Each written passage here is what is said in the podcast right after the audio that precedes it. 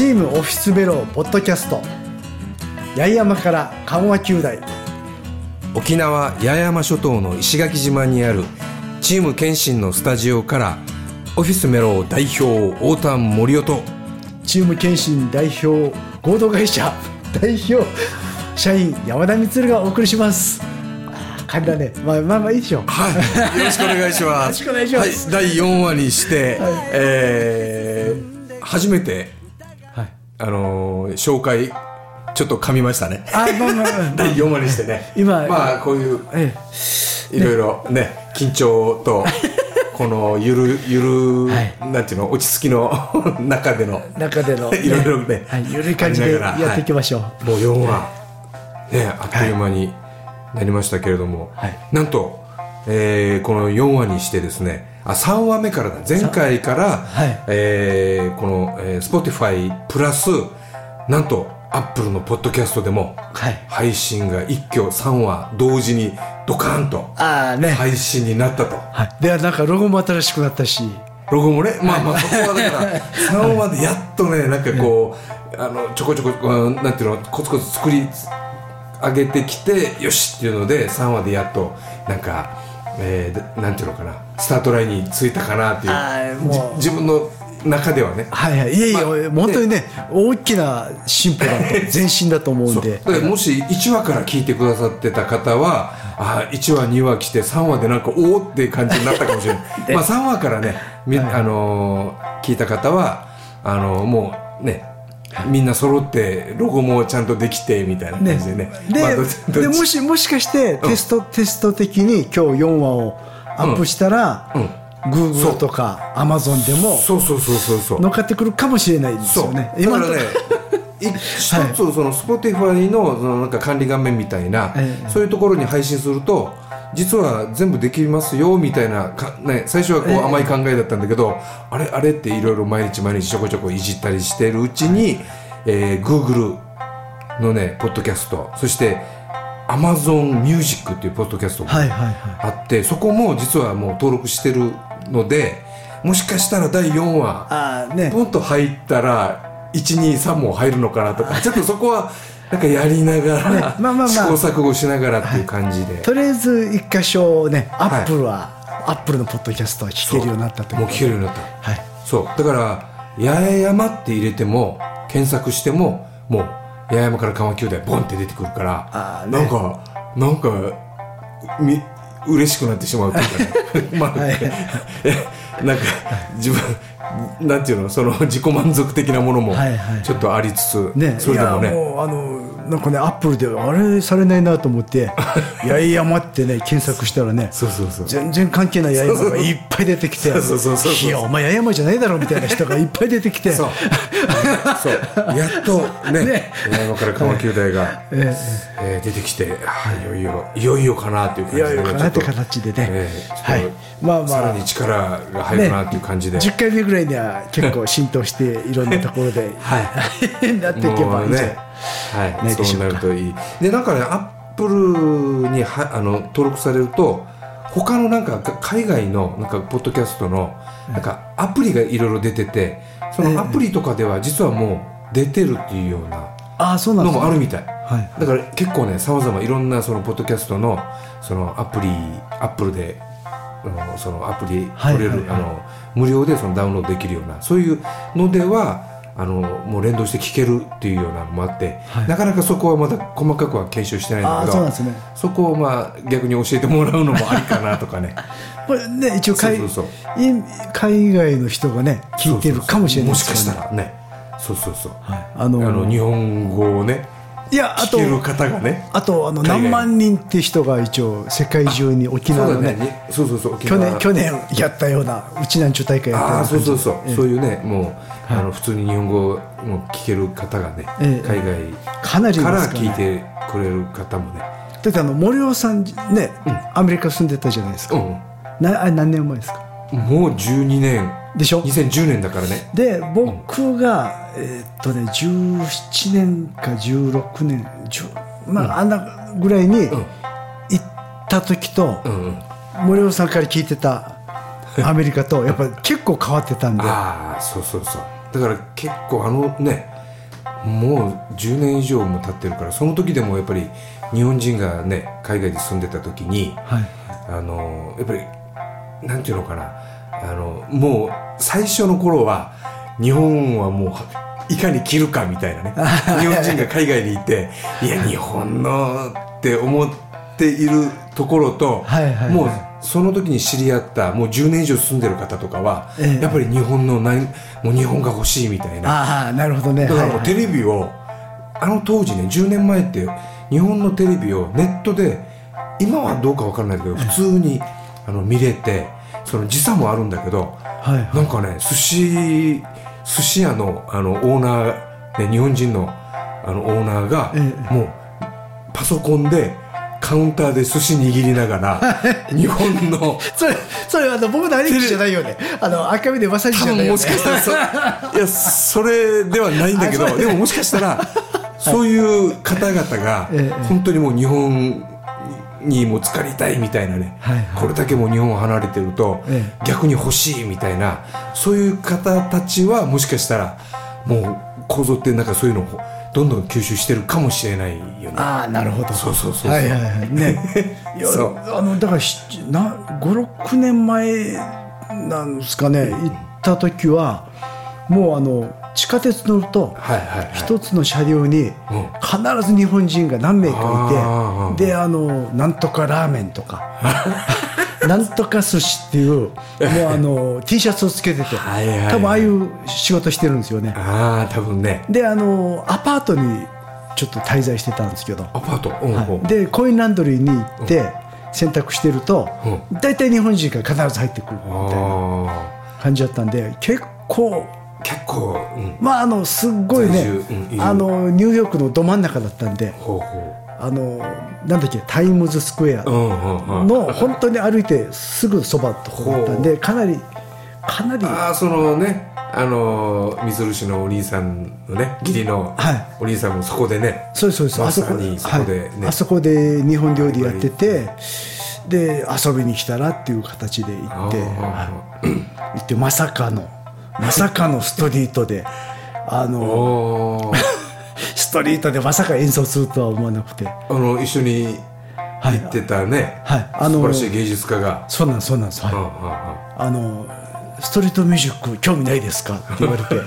あのいやいや興味はあるけど、でまさかね。まさか。いやあのその子はうん、その子はもう琉球古典の先生で、芸大出てて、ちゃんとしたこうね 三三振を弾いて沖縄民謡の方なんですけどね、やる方で「水さん一緒にやりましょう」って言われて「い。やいやいやいいんじゃない本当に僕でいいの?」って言って。いいんじゃない？うまくこうねそこをコラボできればね。だからもうびっくりして「いやいやいいんだったら僕はいいんだけどいやいや僕で本当にいいのかなと。あのあの頃の僕今以上に三振のことなんか全くわら分からなかったんであの三振とギターでコラアコースティックギターでコラボしたっていうことそうなんそうなんです、ね。であの子が弾く曲に僕がギターで合わせるみたいな感じで。ああだからニューヨーカーたちはやっぱりいやいや違う違う。もあのう斬新なんじゃない？もう食いつきましたよ、あのだって普通にアコースティックギターって聞きな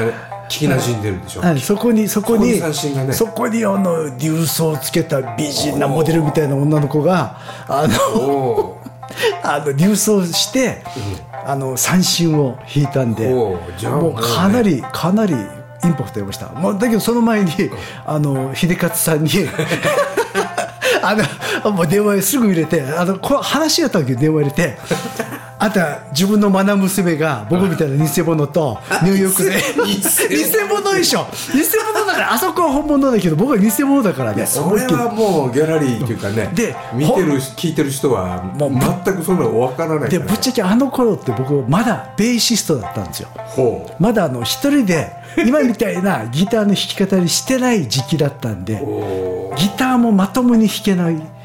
あのライブでもちろんね普通のライブで中で23曲弾くのはやるけど一、人で最初から最後までギター弾いて 今みたいにやるようなあー。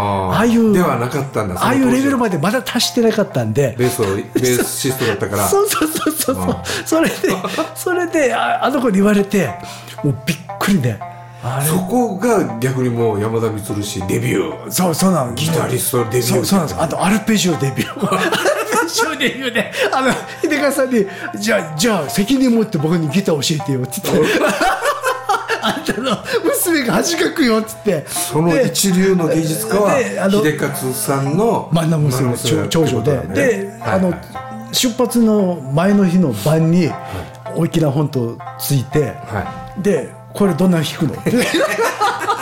こんなふうに弾けって言われて。そしたら「お前お前いつのお前アルペジオ弾けないのか?」って言われて「アルペジオなんか弾かないよ」って言ったら「いやお前ちょっと三振ではきついよ。ピックでお前ストロークは」って言われて。ど なるほど。あアルペジオどんな急遽。急遽。そういう急遽、うん、あれがね。びっくりで。本当に。ででもやっぱりでもギャラリーはそんな裏事情なんて全くわからないでしょ。全然もう。もう斬新じゃないざ斬新で。斬斬新新にギターのアアコースティックギターの アルペジオが乗っかって、ええほう。でも向こうはもう本当に本物なんで。三振も上手歌も上手。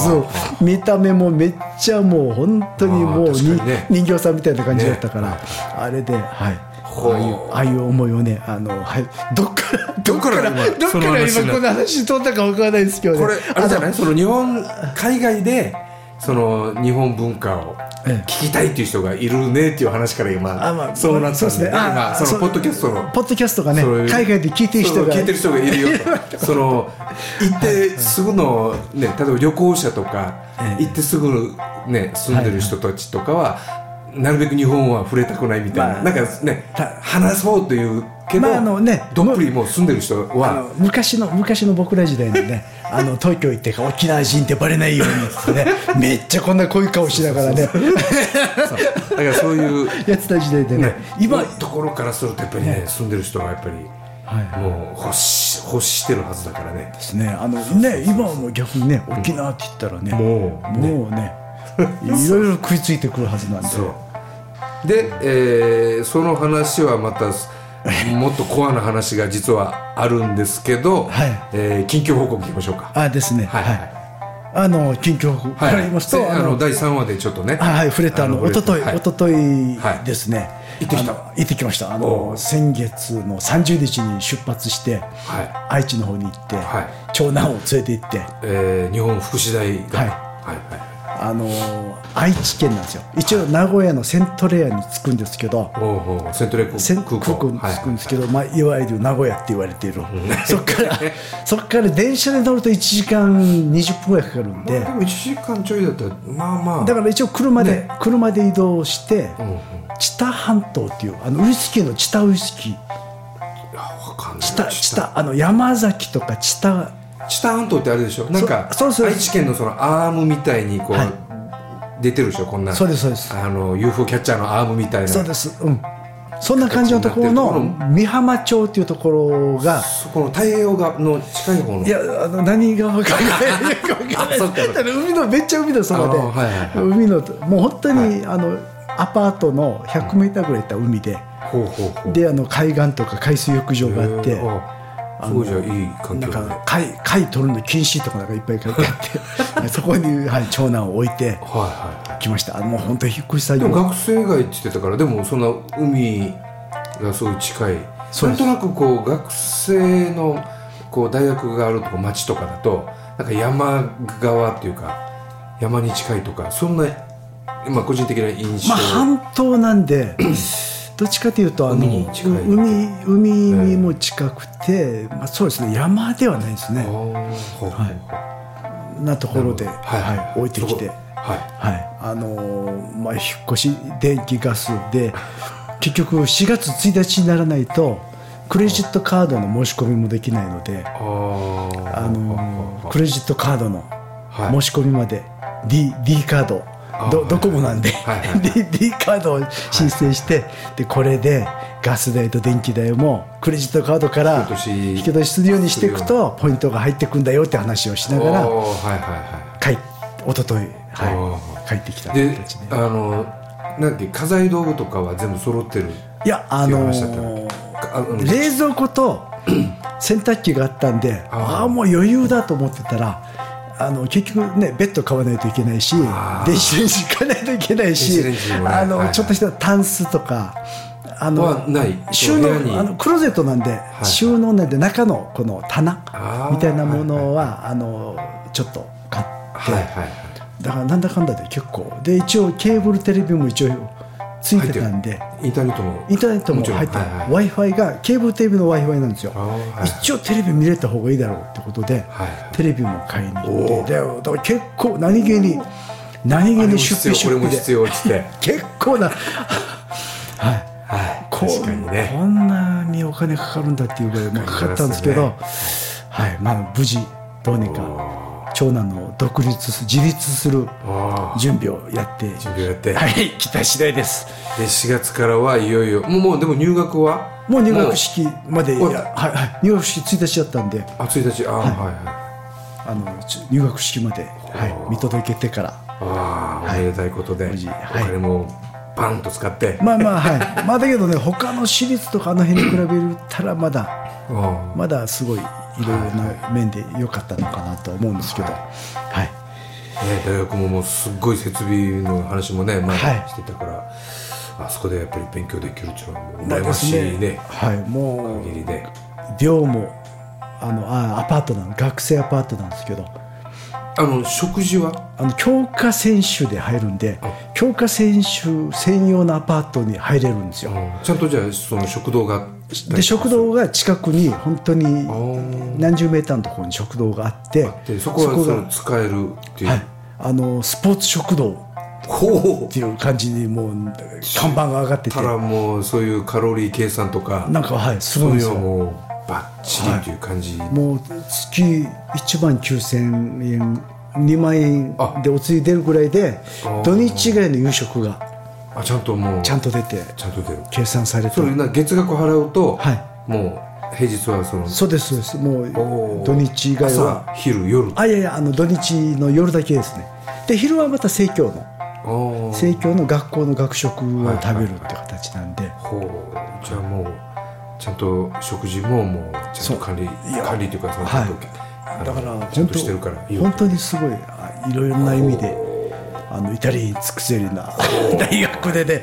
はい、ですね。はい、やってきました。はでまたね、はい。うちはあの年子なんで 今年はまた次男坊が受験になるんですよ。ああ受験して、い、よいよ受験して、えー年明けはもうまたまた同じように進学進学って感じになってくるんで、はい、翌年っていうことでねもうねそうですね。1年後ははい。また同じようにこう準備をして、でまた、はい、今日のテーマ。メインテーマ。メインテーマなんですけど、この次男坊がですね、は去年あの違う大学に行ってきましていはい。三新大学っていうのがあるんですよ。ほう。三進大学ね。三新大学っていうのがあって、あの、沖縄県三新政策事業協同組合っていう。ああいうあの沖縄県の三新をちゃんとこんな風に作ろうとかあの、ちゃんと残していこうとかいろんな取り組みをしているやっぱりねもうこういう組合が。文文化だからねそこはもうきちゃんとしっかり残ってですねこれも本当に縁で、はい。去年のちょうど今ぐらいにですねはこのうちの次男君三振をいただいたんですよ。初めての三振を。いもういただいたってもらった誰もらったんです。誰誰から？あのあるあのお世話になった方からいただいてでそしたらもうもらったからは別に普通のなんかねあねってあれなんですけど、もらいもんだから。そう嫌な三振と。嫌なーっていうのは こっちの方言だから、ねああまあ、よろしくない。まあ、あの高価ではない三振かなと思ってたら、結構ないいやつでほう。えっと思って。ほう。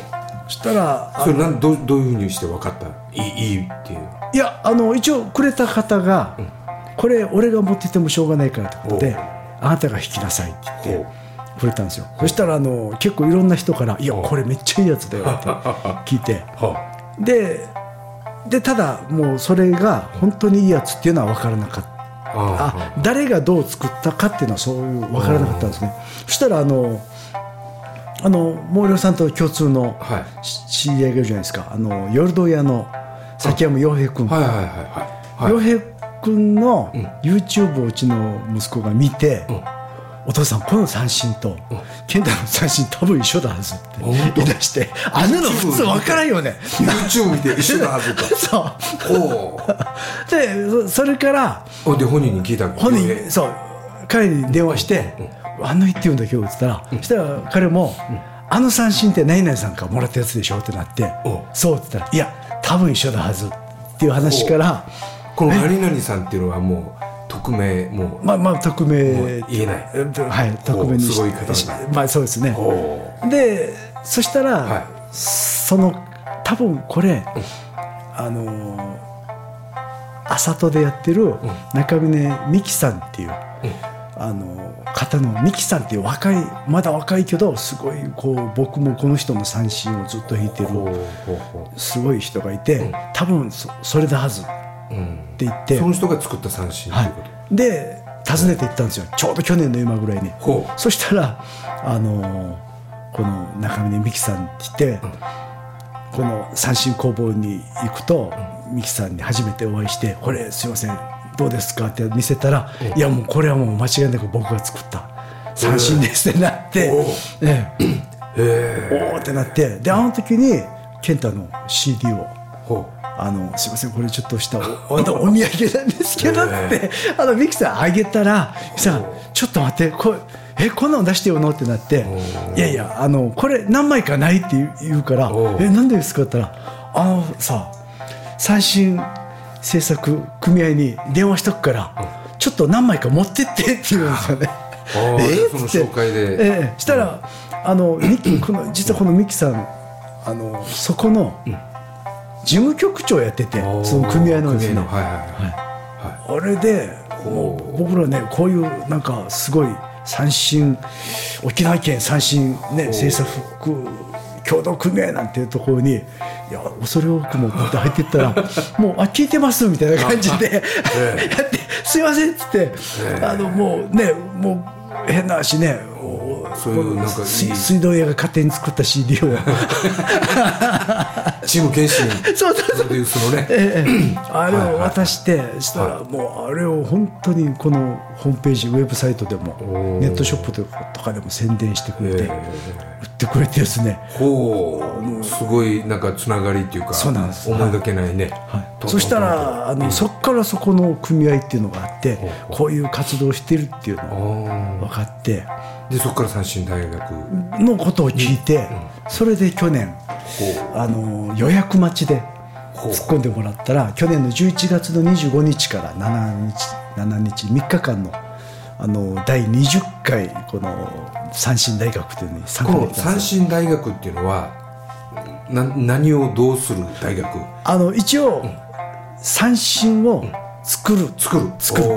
で一応組合のあの職人さんがほう組合所属の本当バリバリの職人さんたちがちゃんとついてくれてあの三振を、まあ、あの最初ある程度の型を作ってあったものから、ある程度本当色塗りの手前まで持っていく形でだから本当にあのなんていうんですかねこの銅 ボディに刺すの。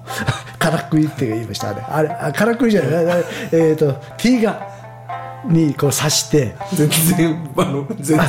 いやわからない。嘘。森森さん一応あれでしょ？優秀賞まで取ってる人でしょ？だけどなんか全然その一つ一つ細かいところ全然わからないあの三吉君っていうのも作ってるのに分からんわけ。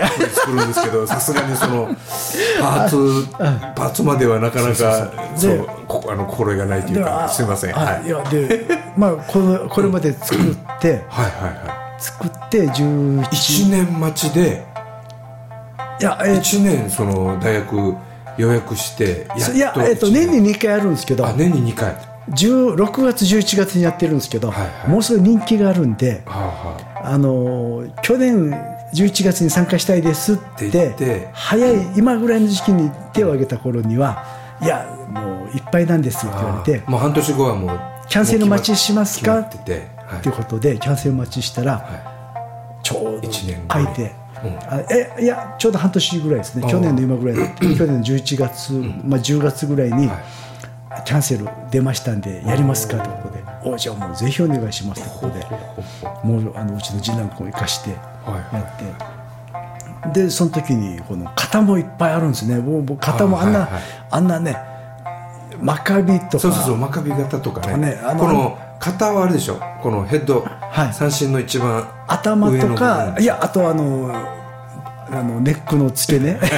三輪の付け根とかね,、はいあのあの辺もみんない形が違ってて、はい。でたまたまあの初めて行った時に、はあの三大三大巨匠じゃないですけど今今現在のバリバリの大工先生とか千奈先生とかあのあのなんだっけあのブームのあの宮沢さん、はいあのあの3名のモデルが並んでたんですよ。うんって。あ三名それぞれモデルがあって何々が三振そうですそうです。でこの組合で、はいはい。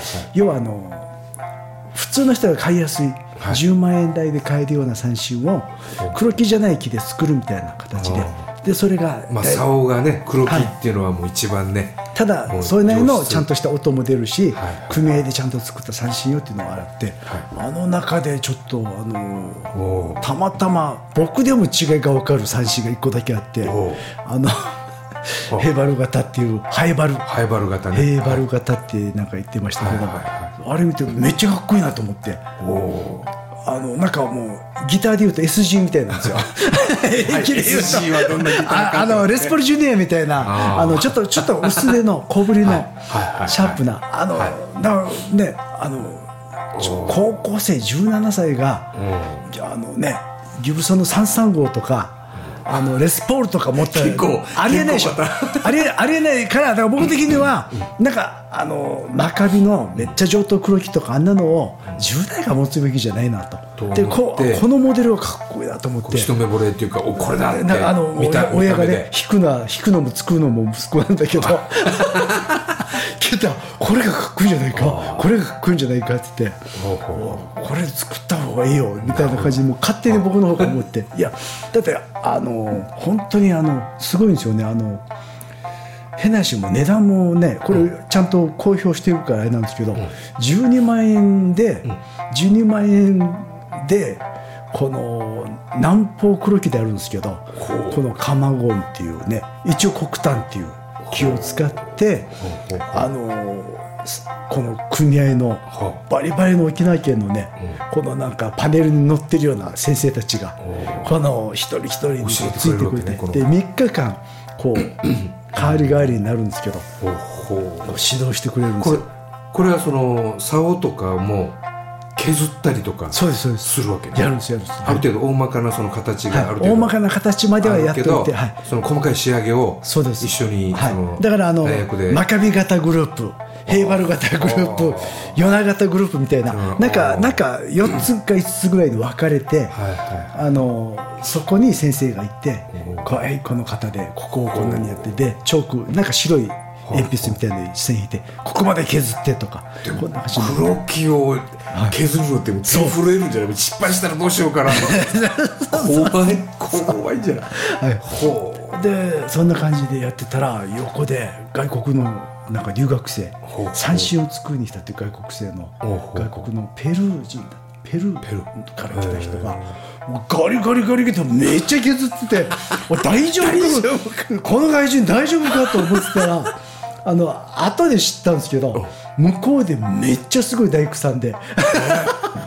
昨日木工のだから「ケンタあの人本物だってよ」実は。実は。もう現地ではすっごいだからだからぎだからすごいいろんなのを作ってる人でであの沖縄あのはいはいはい。何世かでで自分のルーツの三振を勉強しにわざわざ来てる人で、えだけどもうあのなんていうのか僕こっちのね、うちらみたいな、まあ、僕もちょっと2日はた一緒についてたんでもう恐る恐るやってやってるとたら向こうがガリガリ。ガリガリガリってもうバンバン削ってっからいやいやいやこの外人絶対おかしいだろうと思ってた。ら実はすっごい職人だったと。すごい職員でやっぱしあの物も全然でででやっぱり最終的にはやっぱりもう見事に。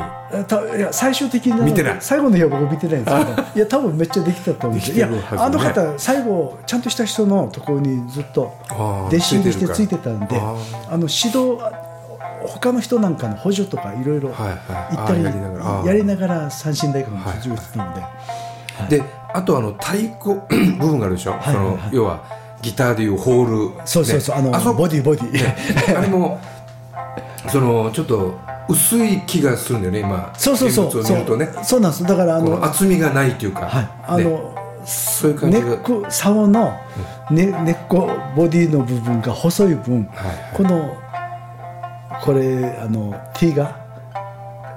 太太鼓？太鼓？太鼓を T がという。血が。血が。血が。あ血がはい。はの部分い、はい、がが薄薄いんですよ。薄いわけね。はい。薄くて、はい。は厚みがない、それでどんな音がするんだろう？なんかほらひ広いホールの中で鳴る音とちょっとこうコンパクトな感じだから。シャープな音が出るのかな？いあの全然。しかも本革貼られてるでしょ？そうですそうです。普通ね、あのまあ、見た目は一緒だけど、はい。近づいて触ったらプリントされた人工革 がねあのいや普通はねほら最近はあの本当に本革貼ってても、裏は、ね、あー強化張りってね。あというのもあるしね、うんあるしいろいろあるけど。だけど両面ね本当に表も裏も本革だから。本当にあの電気に当てたら中が透けて見えるようなちゃんとした本革で作ってあって、それも貼られてて、そうするとやっぱりマイルドな音が出るって一般的に言われてるのを聞いたことあるんだけど、ええええ。マイルドな音がやっぱり出る。ま、マイルドっていうか、なんていうか。いい音がするね。やっぱり楽器はもうね、これはもうどの楽器にも言えることだけど、やっぱりガーって弾いた時のこのなんていうのかな感触というか音の響き方がやっぱり違うよね聴き比べてもね、そうですね。あいい音だなっていうのは、はい、だからそれで結構見た目以上に僕が聞く感じはすごい音も出てるのかなと。うん、であの、職人さんが1日目2日目ついてくれた方が割と多分ちょっと健太のどんな曲弾くとかもうん。知ってる方なんですよ。だからなんかね曲にはすすごいあすごい弾きやすいこような形で作ってくれた八重山のやっぱり曲にも乗るのかないや八重山の曲もそうなんですけどあの結構あのあの結構早いのとかも弾いたりしてるのも割と見られてるみたいでだから本当に結構弾きやすいあの高音部分までうなるほど。出るような三振になったみたいです。はい、なるほど。はい、なので、はい、これはぜひでも、ね音をちゃんとよりは聞,、ね、聞いてもらった方がなって気になりますいいとよね思いますね。はい。なんであのうちな民謡から一曲お言ってもらうあの一応はい。あの今来週ですね、はい。すごい楽しみなんですけど健太の先生がおあの来島します石垣島に、は与那覇徹先生が。おーもう 4月の9日にうん。石垣のあの高志のお店でライブやるんですよ。ほうほうほうほう、はい、で健太を初めて徹先生に会わせたのもうん。中2の時でその同じ同じ高橋高橋先生高橋先生で、はい。ライブで、はい。ほうほう。会わせてあのでもで普段は沖縄本島と、ね、石垣島だから、はい。あのーあれでしょ？オンラインで。そうです。普段はオンラインです、ね。だからリモートでリモートで。すそうす。中の時に初めて合わせて目の前であの人の演奏を見て、あのやっぱ僕も衝撃、ね、僕みたいな全然三味線あ三振全然わかんない人でもねあの衝撃受けてやっぱり健太次男に見せたらやっぱ本当に衝撃だったみたいでいやーってなって。でそれからその後その次の年ぐらいにロックダウンになって、あのね。もうはい、そのじゃあもう。ちょうど中3の時にがっつりじゃあその時あのーにかぶってしまったんだ、なったんですよ、うん。そしたらあの結局どこにも出れないじゃないですか。はいはそれで、ね、親としては子供がおかしくならないようなことを、い おかしくならないこと。ことだから本当に夕方走らしたりとか であの夜は夜であのライブあの配信ライブさせたりとか、はいこんな感じでやってって、はいはい。そんな中あのこの徹先生がやったのは本当に結構なペースで一曲一曲のいろんな沖縄本島の名曲をはい YouTube で一曲ずつ上げて、はい。それに歌詞とかを載せてほ載せてたんですね、はい。でこれをまたうちの子がハマってー。これをちゃんと見てこの歌詞ちゃんと勉強して、でこれをなんか隠れて こうなんか止めてそれをこう見よう見まで弾いて歌って練習してるのを見ていやこれこれはもうちょっとと思ってもう今だったら徹先生もあのねライブとかそうもないしうん。でダメ元でアポ入れてあの健健太実はもう毎日見てますよと。どうどうかできないですか？って言ったらオンラインでじゃあやりますか？みたいな。あそれでリモートっていうそうなんそうなんです。はい。ツールがその時に見事にあって。はい。なるほど。はあだからで多分多分徹先生もリモートでの弟子取ったの初めての初めてだったと思います普通はねもう本当はい。にマンツーマンというか対面で、はい対面で。ね本来大体そういうね三振の教室ってそういうスタイルなんだけど、コロナ禍で まさにその、はい。あの沖縄本島と石垣島のね、離れたのがまあでもそれはそれでよかっいいいい意味で環境いい意味で。いやいいタイミングだったかもしれない。お互いやる気がなかったら絶対こんな環境。で今が。今みたいに今はね Skype にしても Zoom にしてもサクサクじゃないですか。やっぱねロックダウン成り立てだったんであーまだその辺がまだ安定してなかったんですよ。あのパソコンとかネットのあ環境で勝手にあのリミッターかけたりとかあなんかコンプかけたりとか、はい。あの連動してたノイズと思ってね止めたりとかあんなのもあってこれを試行錯誤しながらこうお互いこれ解除してるっていう。 Zoom を使って。ズ Zoom を使って。 Zoom がすっごい進化したんだよね。最初は喋るだけだったのがやっぱりそういうね、はい。あの音楽にも耐えるようにどんどんどんどんやっぱりこのコロナ禍で そうなんです。ニーズがすっごいね、あの需要があってすっごい進化したからね。そうなんです。ねだからちょうどそこでちょうど着実に稽古を積み重ねて、はい、でだからすごい あのタイミング的にも良かったんですよ。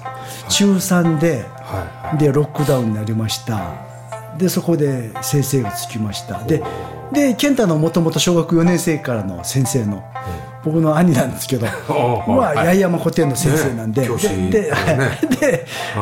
うちの兄貴もちょうどその時に沖縄本島にも移動になったんであうちの兄貴はあの Skype で Skype でやってやりながら。やりながらはい。で今まではね石垣島にいらっしゃったから、はい。対面でできたけど、はい。やっぱりそのタイミングで那覇に転勤になってそうなんです。はい。あ沖縄本島に転勤になっ沖てそれでやっぱ同じようにリモートで、リモートでどっちもじゃあ八重山古典民謡はあの Skype でやって。で山本先生から沖縄民謡は Zoom で。 Zoom で。